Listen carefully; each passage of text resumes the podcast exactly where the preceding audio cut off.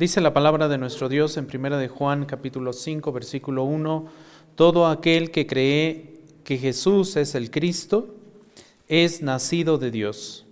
Todo aquel que ama al Padre ama al que ha nacido de él. Acompáñeme a orar, por favor, al Señor. Padre, una vez más oramos delante de ti, te agradecemos, Señor, porque en este momento nos permites estar en comunión contigo, nos permites recordar el sacrificio de nuestro Salvador y también, Señor, nos permites escuchar tu palabra, tu voz, tu verdad, aquello con lo cual, Señor, tú nos santificas, nos haces más puros, Señor, cada día para que en algún momento cercano, Señor, podamos estar delante de ti completamente eh, preparados, Señor, para presenciar tu gloria, tu santidad y podamos glorificar tu nombre eternamente y para siempre. Agradecemos, Señor, por tu palabra que es santa y te rogamos, Señor, que tu Santo Espíritu nos guíe a través de ella, a través, Señor, de estas verdades que son tan importantes para nosotros y para confirmar nuestra salvación en ti. Te agradecemos todo en el nombre de Cristo Jesús. Amén. Todo aquel que cree que Jesús es el Cristo es nacido de Dios, dice la palabra de Dios. Hemos ya estudiado las pruebas o evidencias de una genuina conversión que hasta ahora eh, hemos conocido son cinco las que hemos estudiado. La primera de ellas, si lo recuerdan, fue la comunión con el Padre y con Cristo, y que también le llamábamos el amor a Dios. La segunda evidencia de salvación que estudiamos fue la devoción genuina a la gloria de Dios. Una tercera fue la obediencia que nosotros demostramos delante del Señor. Una cuarta, el caminar en la luz. Una quinta, que fue la que estudiamos en la entrega pasada, fue la confesión de pecado.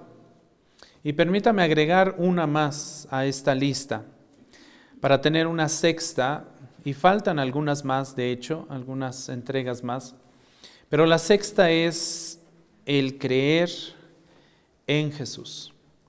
Creer en Jesús también es una evidencia de salvación. Y ahorita vamos a ver a, partir de textos como los que encontramos en, primera, en la primera carta de Juan, en el capítulo 5, eh, que esto es una evidencia de salvación. Y cuando nosotros creemos en Cristo, somos conscientes de nuestra creencia en Cristo, estamos confirmando también al mismo tiempo que somos salvos. La primera carta de Juan en el capítulo 5, en el versículo 10, dice lo siguiente.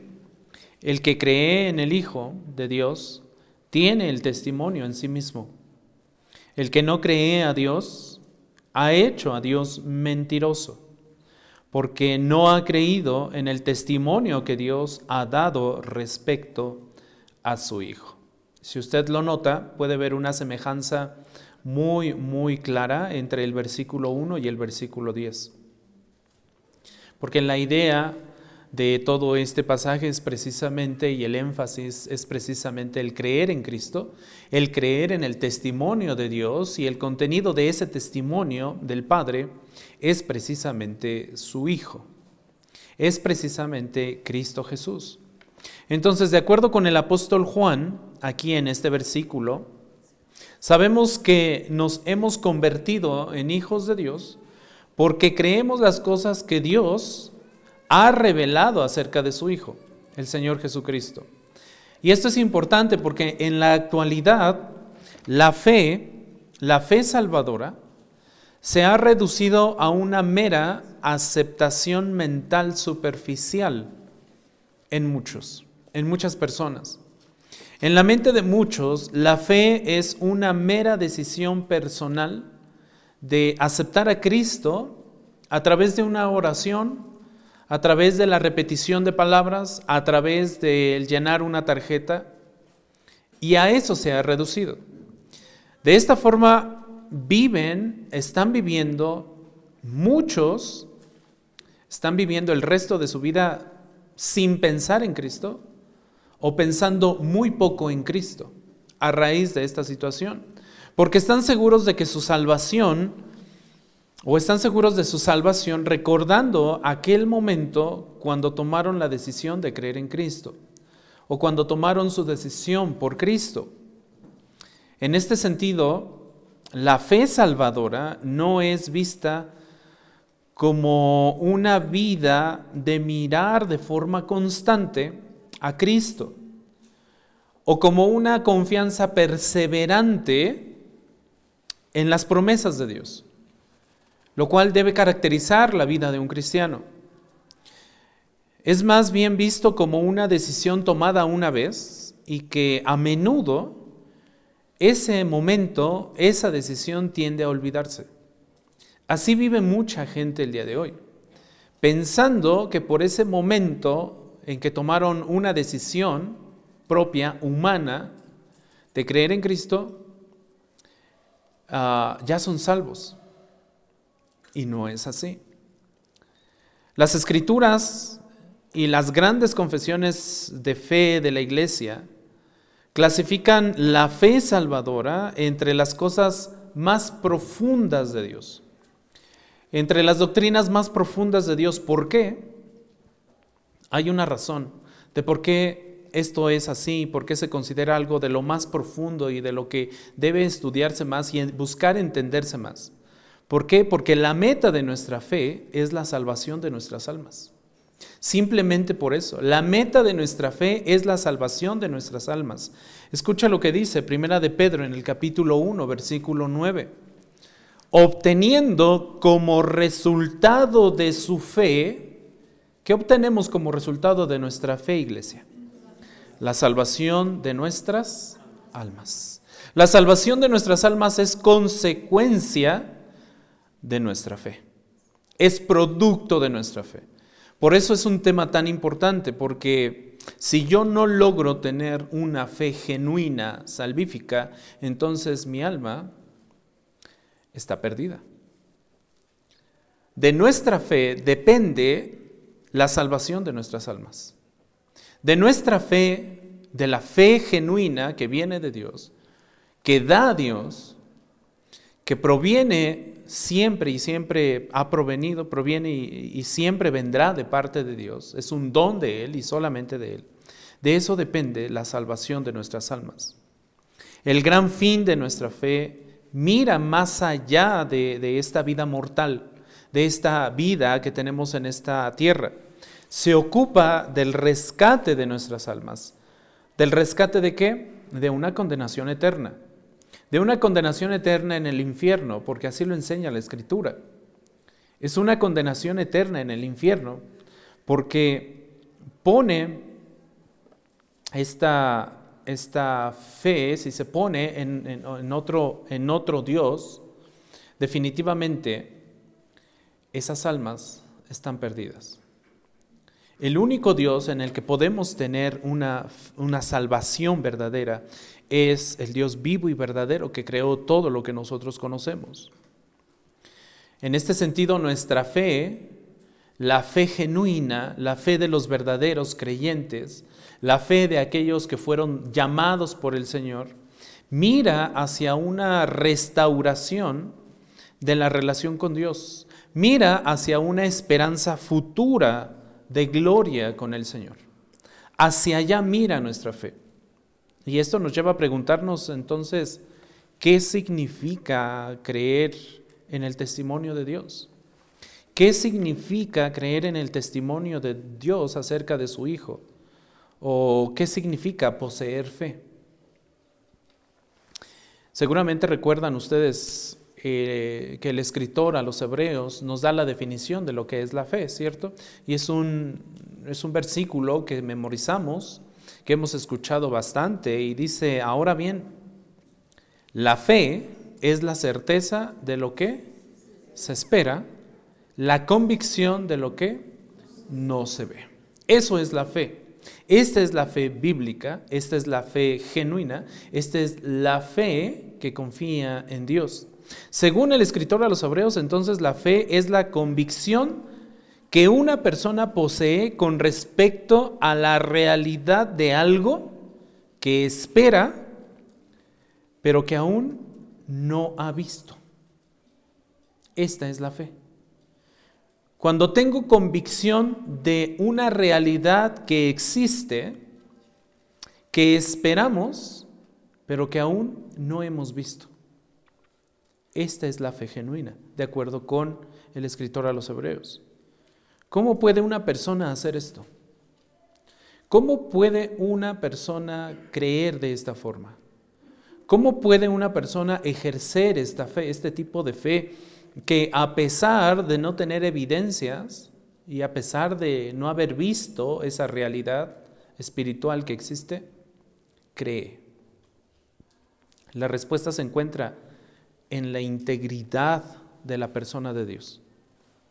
Ahí está la respuesta, en la integridad de la persona de Dios y la confiabilidad de su revelación. ¿En qué tanto podemos confiar en su palabra? Y por supuesto, podemos confiar en su palabra al 100%.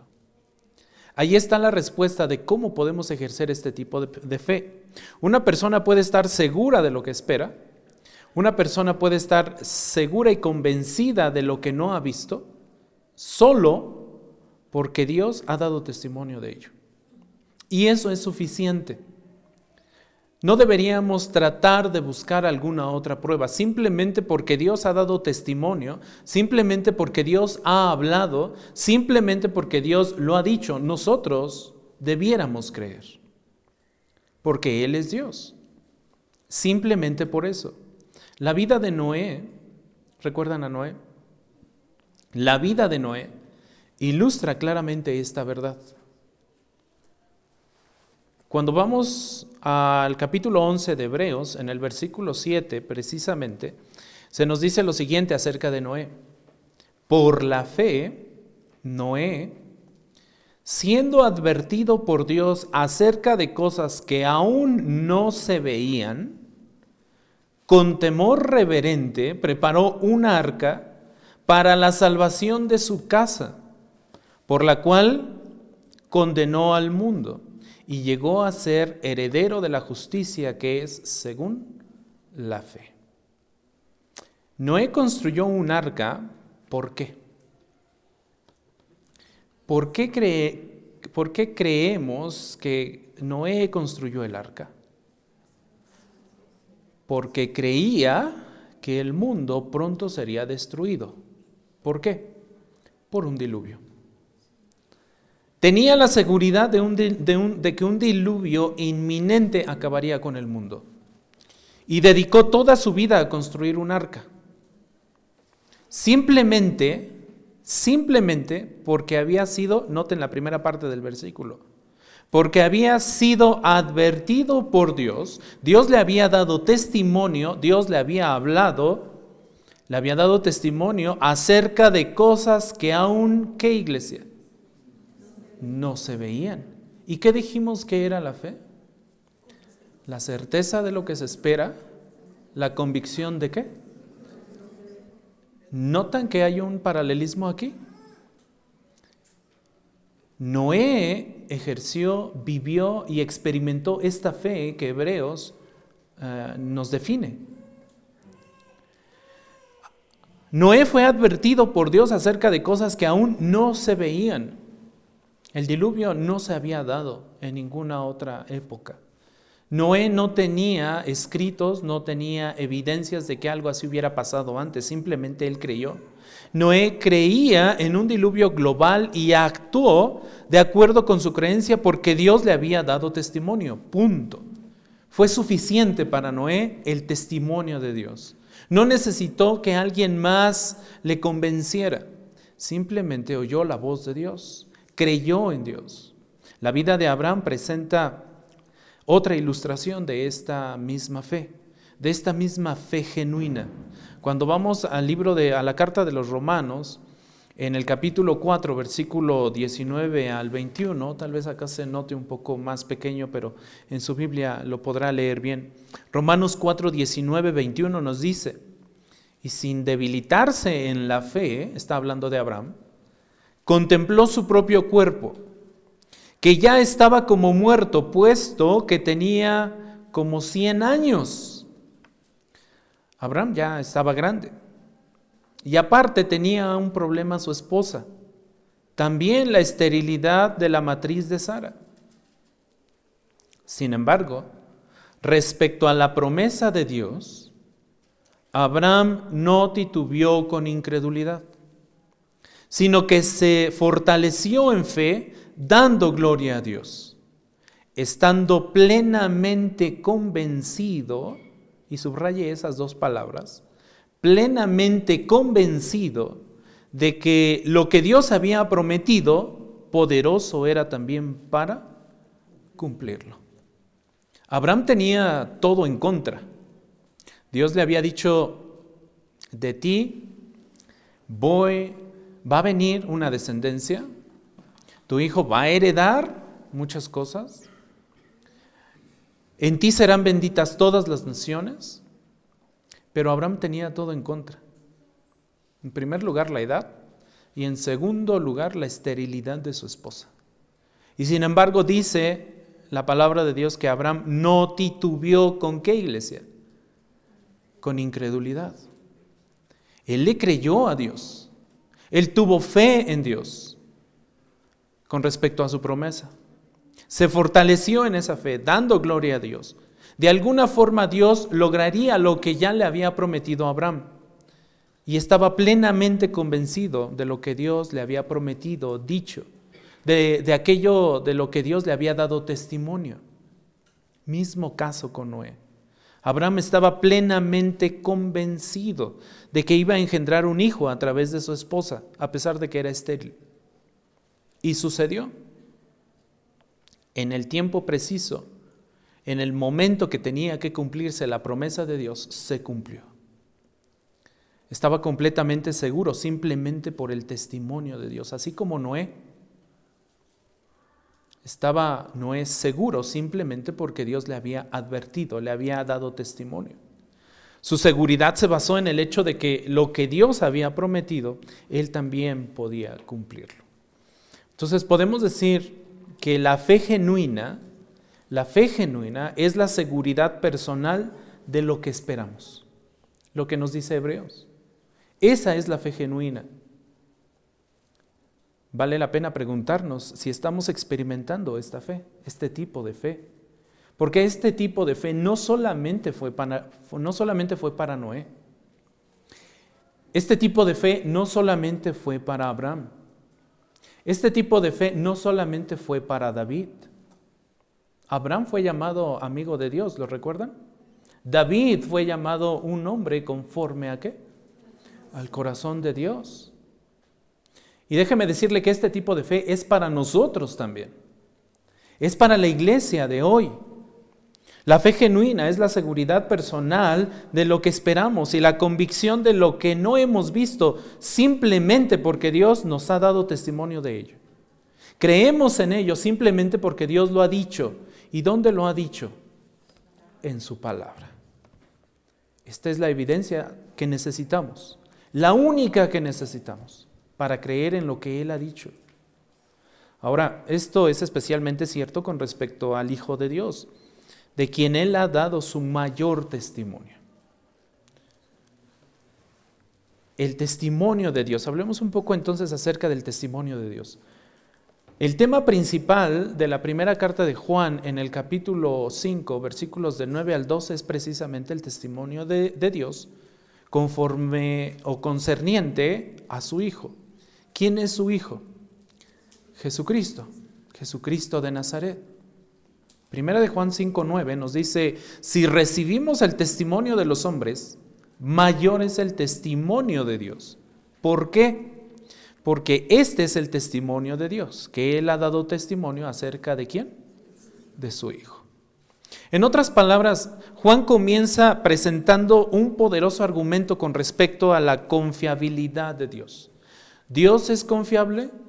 Sí. ¿Dios es verdadero? Sí. ¿Dios habla verdad? Sí. ¿Y por qué no le creemos? ¿Por qué titubeamos? ¿Por qué dejamos de creer en las promesas de Dios? Si sabemos que Él es verdad, yo soy el camino, yo soy la verdad y yo soy la vida. Si somos capaces de recibir el testimonio menor de los hombres, es lo que está diciendo este versículo 9, porque es cierto, y nos ha pasado seguramente, confiamos en todos, menos en Dios muchas veces. Y el escritor está diciendo, si somos capaces de recibir el testimonio, de creer en los hombres, de creer en lo que una mujer o un hombre o un hermano o una persona o un familiar me puede decir, me puede aconsejar, si somos capaces de recibir el testimonio menor de los hombres, ¿cuánto más debemos estar dispuestos a recibir el testimonio de Dios, que es mucho, pero mucho pero muchísimo mayor que el testimonio de los hombres. Si somos capaces de creer la verdad de los hombres, ¿por qué no somos capaces de creer lo que sí es verdad y que viene de Dios? Es lo que está diciendo el texto.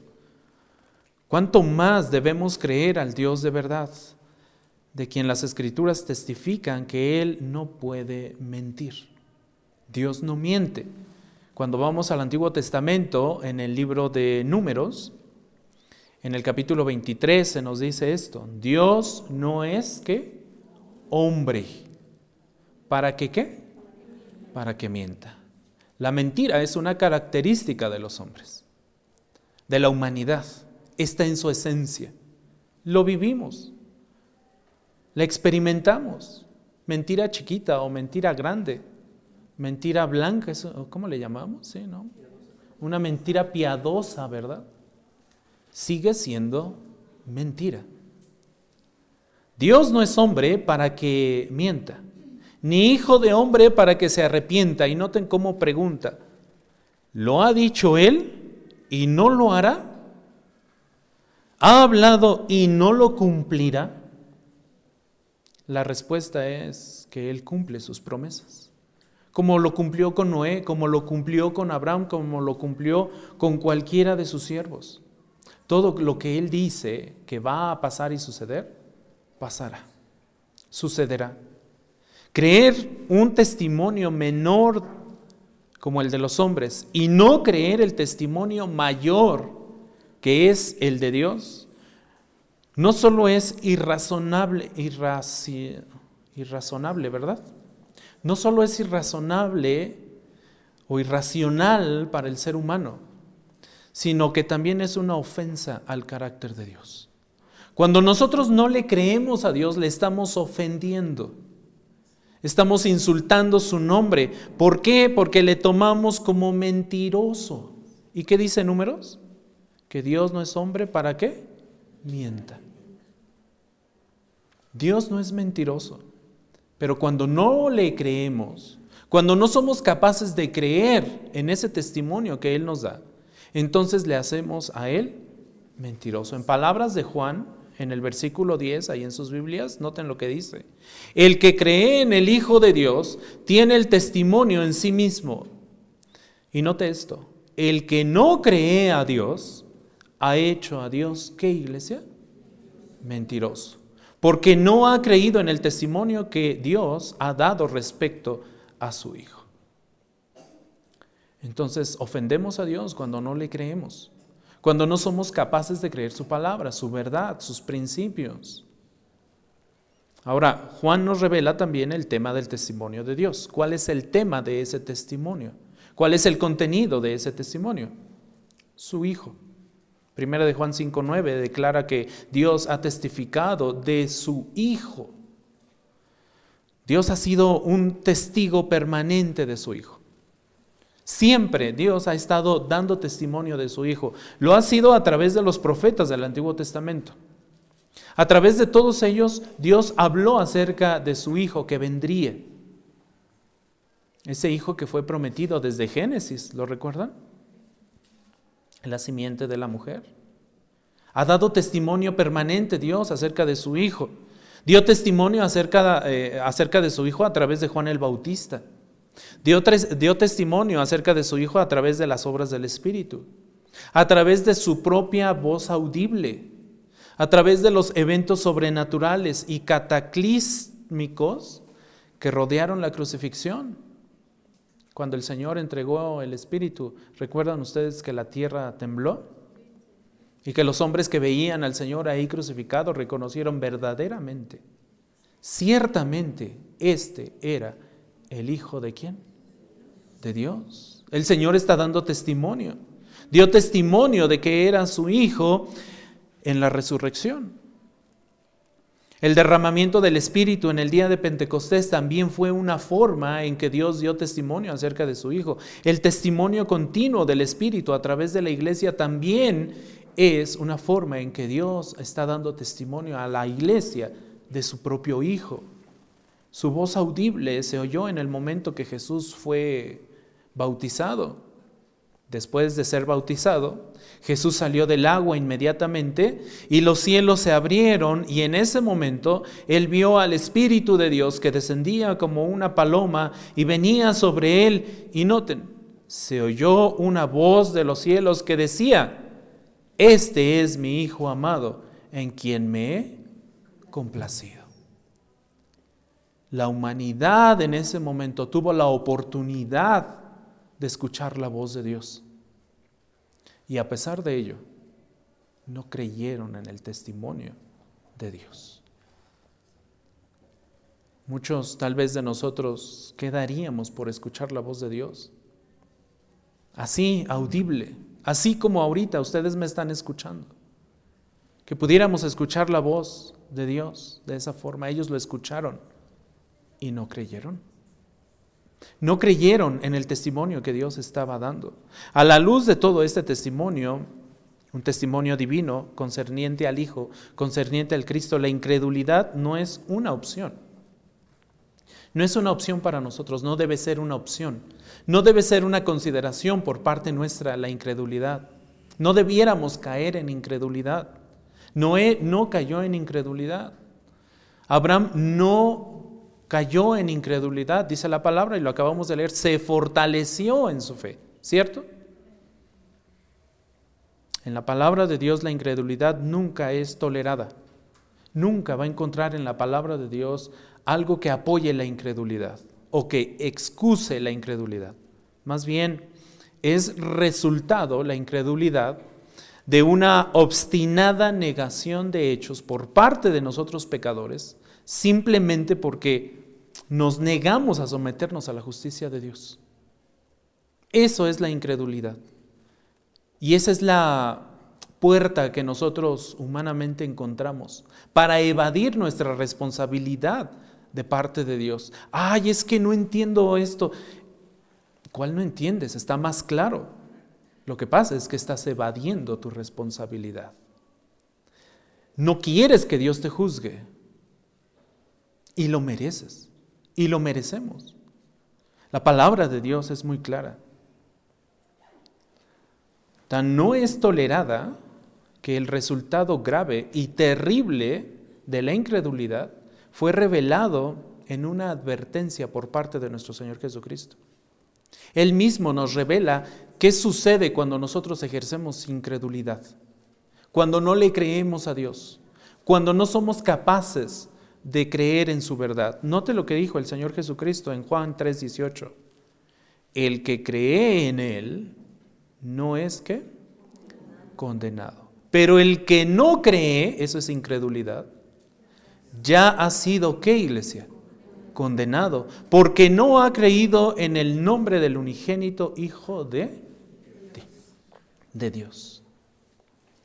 Esto es una terrible verdad. Cuando jugueteemos con la incredulidad, también estemos plenamente conscientes de que el resultado de la incredulidad es la condenación eterna. No hay otro resultado. A veces, y eso está en nuestra naturaleza humana, al tratar de evadir la verdad de Dios para no ser juzgados por nuestros pecados, para no ser señalados por Dios por nuestros pecados. Buscamos la forma incluso de buscar no entender. A propósito, adrede. ¿Por qué? Porque no nos conviene. ¿Por qué no nos conviene? Porque no estamos dispuestos a someternos a la verdad de Dios. Y jugueteamos con incredulidad. Cuidado con eso, porque hay condenación. Ahora, vemos un resultado de creer en Jesús. Vemos un resultado de creer en Jesús, el testimonio de Dios. El testimonio de Dios es Jesús, es su Hijo.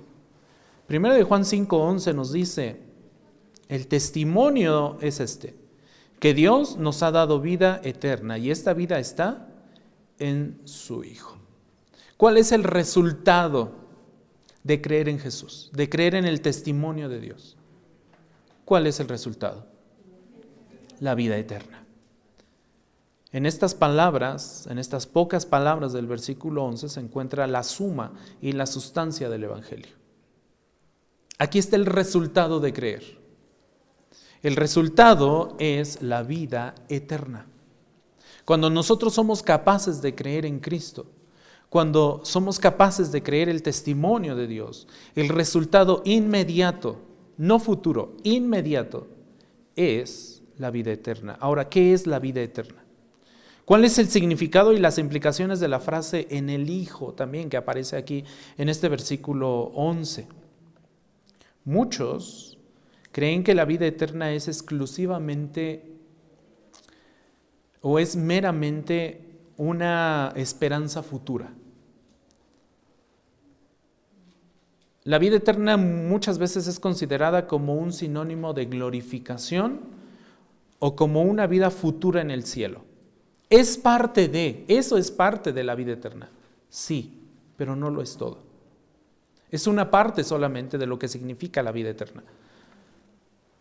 Aunque, y aunque sí hay un aspecto futuro de la vida eterna, las escrituras también enseñan que la vida eterna comienza en el momento de la regeneración, en el momento en que creemos, en el momento en que somos capaces de entender la verdad de Dios y entregar nuestra vida a Él creyendo, y dura por toda la eternidad. La vida eterna no solamente se cumplirá en el futuro, cuando estemos con el Señor. En el presente se está cumpliendo en aquellos que han creído. Es resultado. Juan 3:36, noten lo que dice. El que cree en el Hijo, ¿en qué tiempo está hablando aquí Juan? En el tiempo presente. No dice el que creyó, no dice el que creerá, dice el que cree en presente en el Hijo y noten el siguiente verbo. Tiene vida eterna. No dice tendrá, ¿cierto? Está hablando en presente. El que cree en el Hijo tiene vida eterna, pero el que no obedece al Hijo no verá la vida, sino que la ira de Dios permanece sobre él. El verbo tiene está en tiempo presente y muestra que la vida eterna es una realidad presente para aquellos que realmente creen. En primera de Juan 5:11, Juan declara que Dios nos ha dado vida eterna. Y ahí la frase ha dado muestra que la vida eterna ya ha sido dada a aquellos que han creído en el Hijo. Mismo caso que aquí en Juan 3:36 ya ha dado vida eterna a aquellos que han creído. De esto deducimos que aunque la vida eterna eh, es, una esperanza futura, ¿sí? y sí tiene un aspecto escatológico, sí se cumplirá en la glorificación, por supuesto, sí estaremos con el Señor eh, ya muy pronto, también es una realidad presente.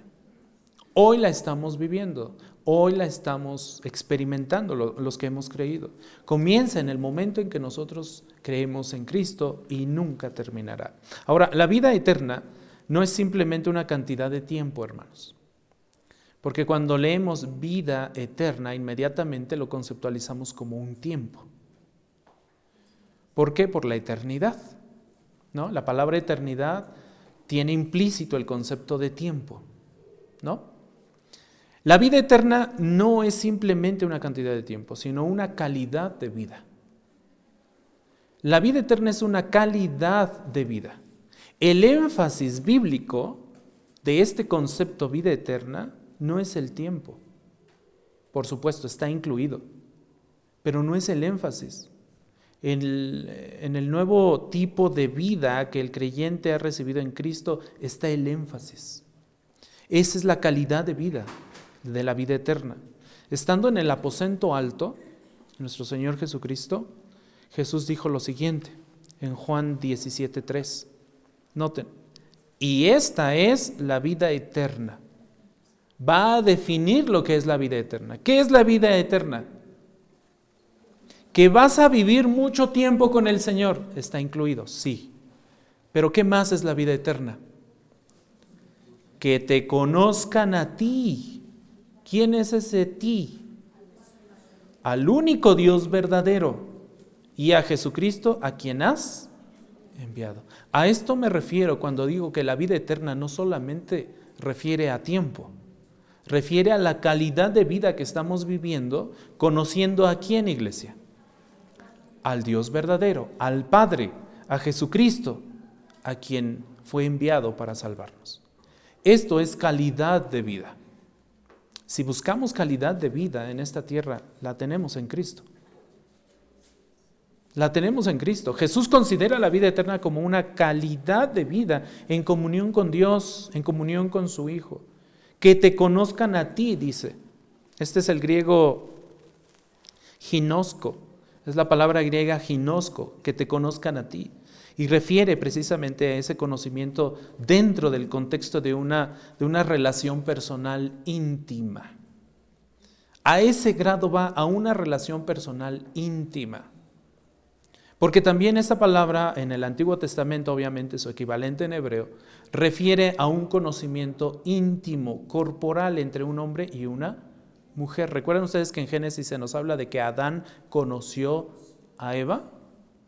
¿A qué está refiriendo cuando dice conoció?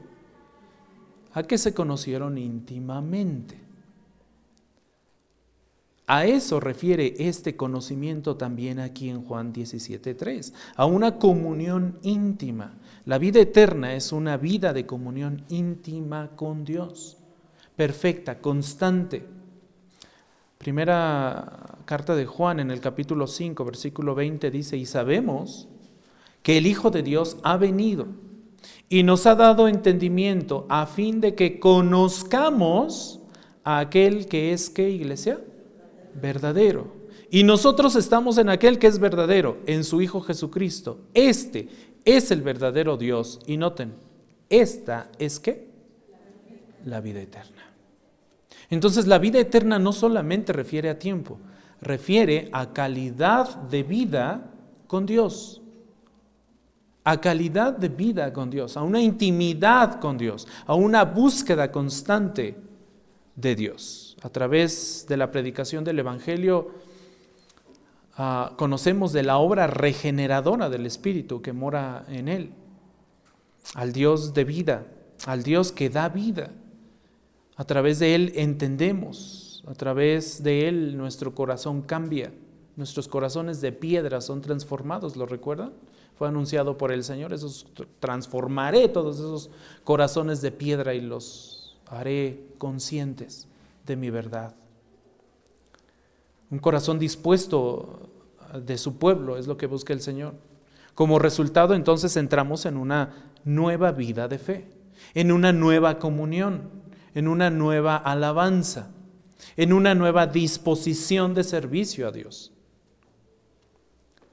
Esta es la vida eterna, no simplemente el alargamiento de nuestros días o la esperanza futura del cielo que sí lo anhelamos, que sí eh, queremos estar y experimentar eso con el Señor y su gloria eternamente, y, y lo estaremos los que hemos creído.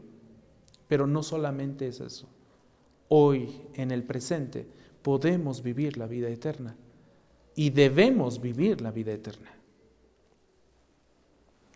Esta es la vida eterna, no simplemente el alargamiento de nuestros días. Y noten en el versículo ahí de 1 de Juan 5:11, y esta vida está en quién? En su Hijo. La vida eterna está en el Hijo de Dios. ¿Por qué dijo esto Juan en este versículo 11? Porque esta es una de las verdades más grandes y fundamentales del cristianismo.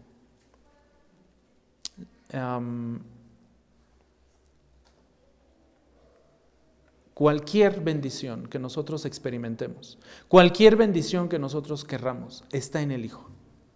No la vamos a encontrar en ninguna parte. A pesar de que hoy en día nos digan, es que todos los caminos llevan a Dios, mentira. No todos los caminos llevan a Dios. Es que puedes creer, puedes ir, eh, no solamente el cristianismo, puedes ir a otras religiones y vas a encontrar a Dios. No. Vas a encontrar a dioses ajenos. Te vas a prostituir espiritualmente. Pero al Dios verdadero no lo vas a encontrar ahí. Solamente hay un camino. Juan 14, 6 nos dice, Jesús dijo, yo soy qué? El camino, no dijo, yo soy uno de los caminos. Él dijo, yo soy el camino, yo soy la verdad, yo soy la vida. Nadie, nadie, nadie viene al Padre sino por mí. En Hechos, capítulo 4, versículo 12, también leemos, en ningún otro hay salvación. En ningún otro, sea el Dios que nos nombren y nos pongan enfrente, en ningún otro hay salvación, porque no hay otro nombre bajo el cielo dado a los hombres en el cual podamos ser, ¿qué iglesia? Salvos. Mahoma no nos va a salvar. Buda no nos va a salvar.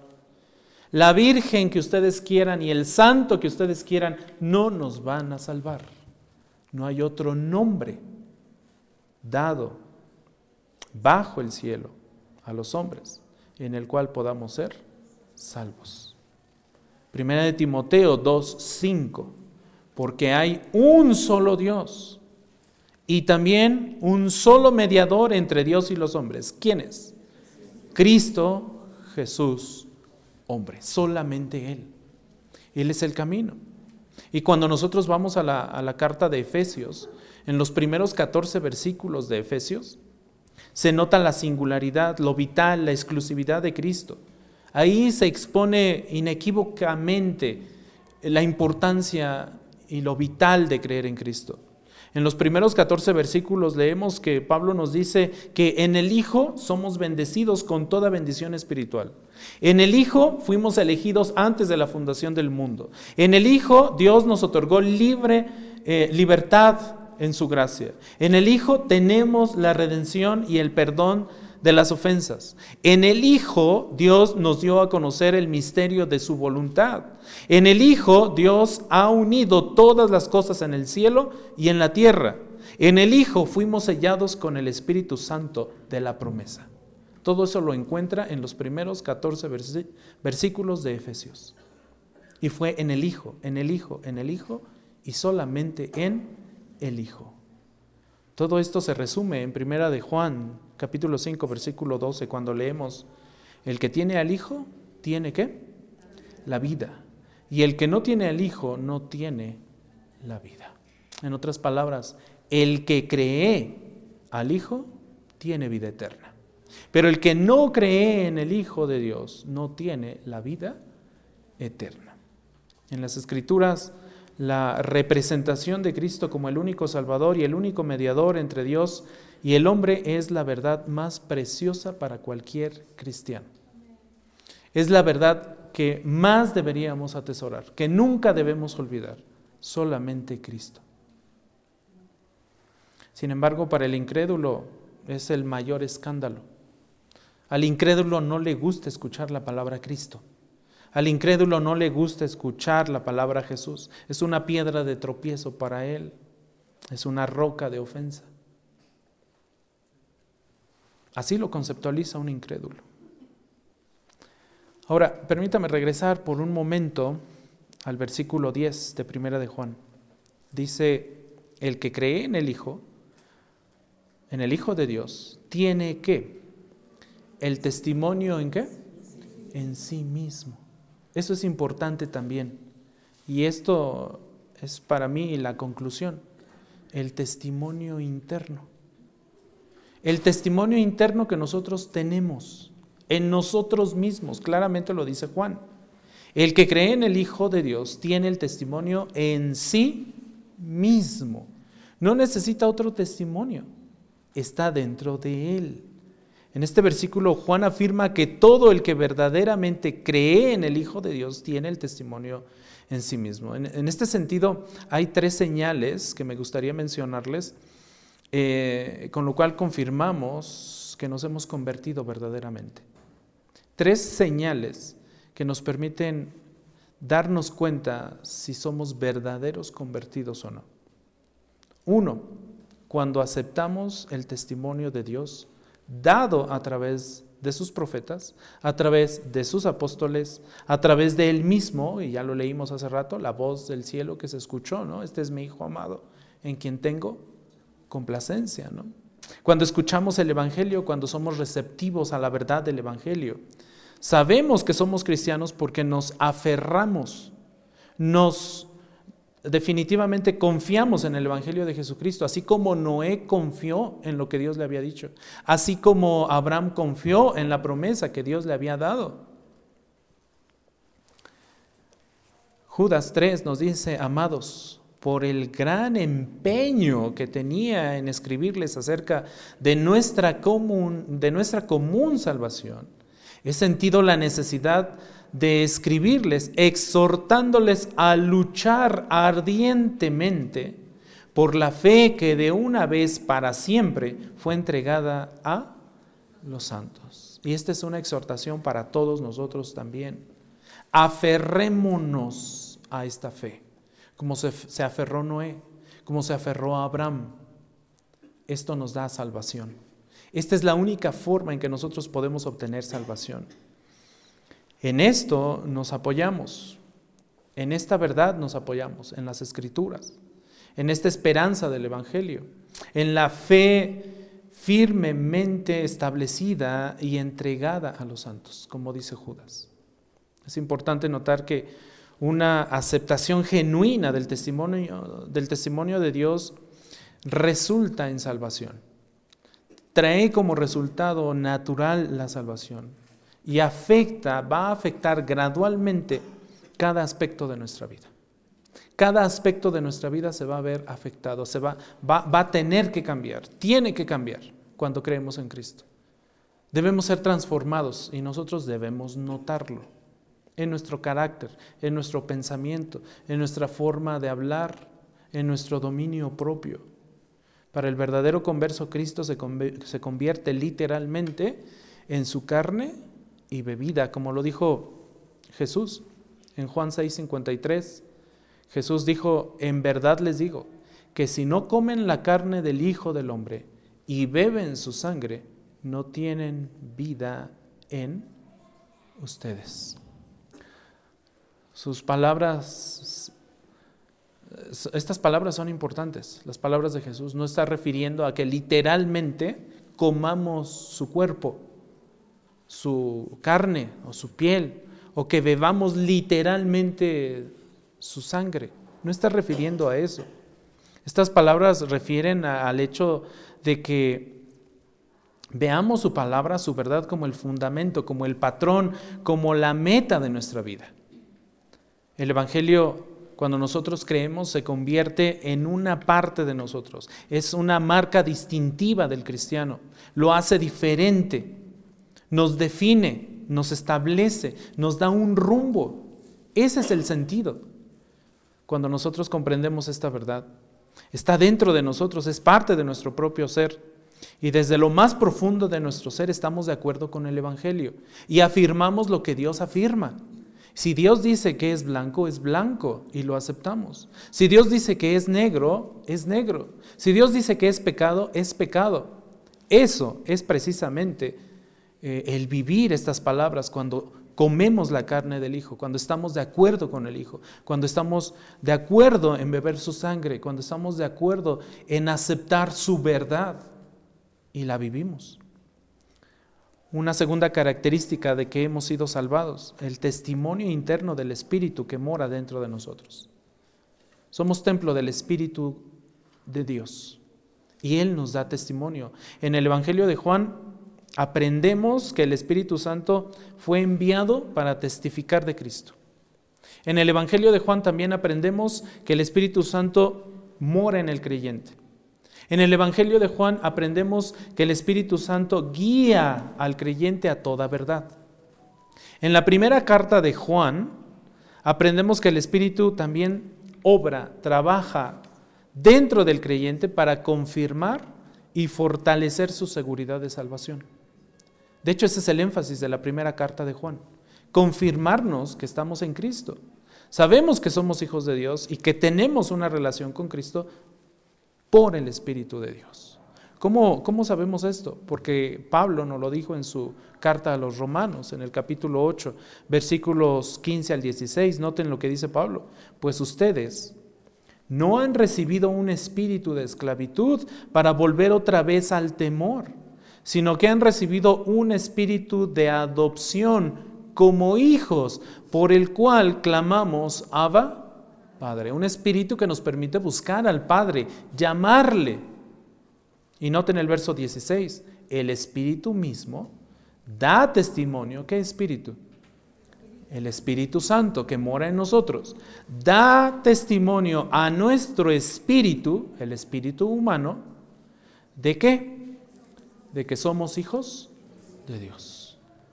Por eso Juan escribe, en ustedes está el testimonio. En ustedes mismos. El Espíritu les da ese testimonio. Y número tres, el testimonio de la realidad de la vida eterna dentro de nosotros. El testimonio de la realidad de la vida eterna dentro de nosotros. Hace rato hablábamos de la vida eterna, ¿verdad? Decíamos que no solamente refiere a tiempo, refiere a qué? A calidad de vida. Y esa calidad de vida se traduce como una comunión con el Padre y con el Hijo.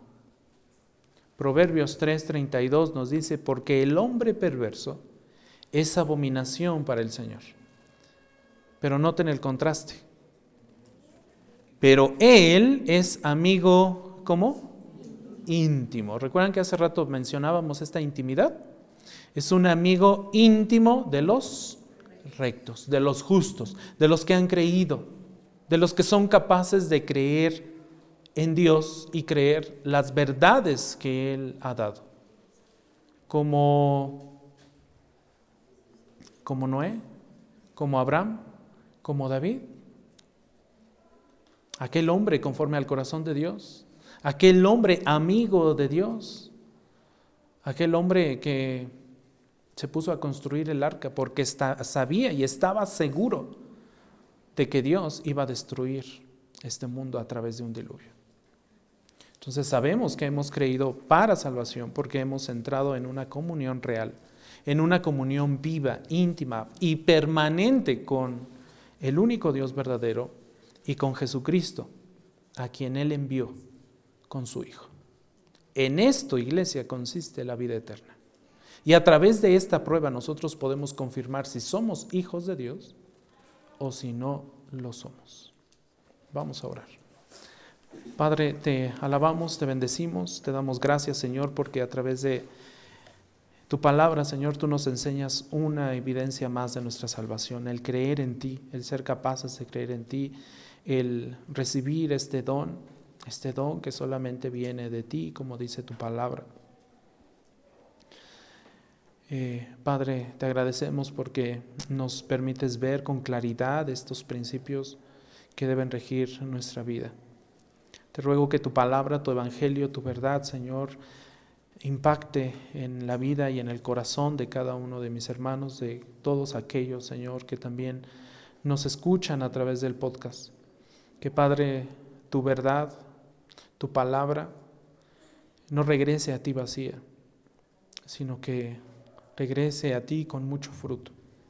Habla a cada uno de ellos, Señor, te rogamos por la salvación de todos ellos y para que también, Señor, les des la oportunidad de creer en ti y puedan experimentar, Señor, cómo es creer en tu testimonio, en tu verdad, cómo es eh, creer en Cristo, en tu Hijo.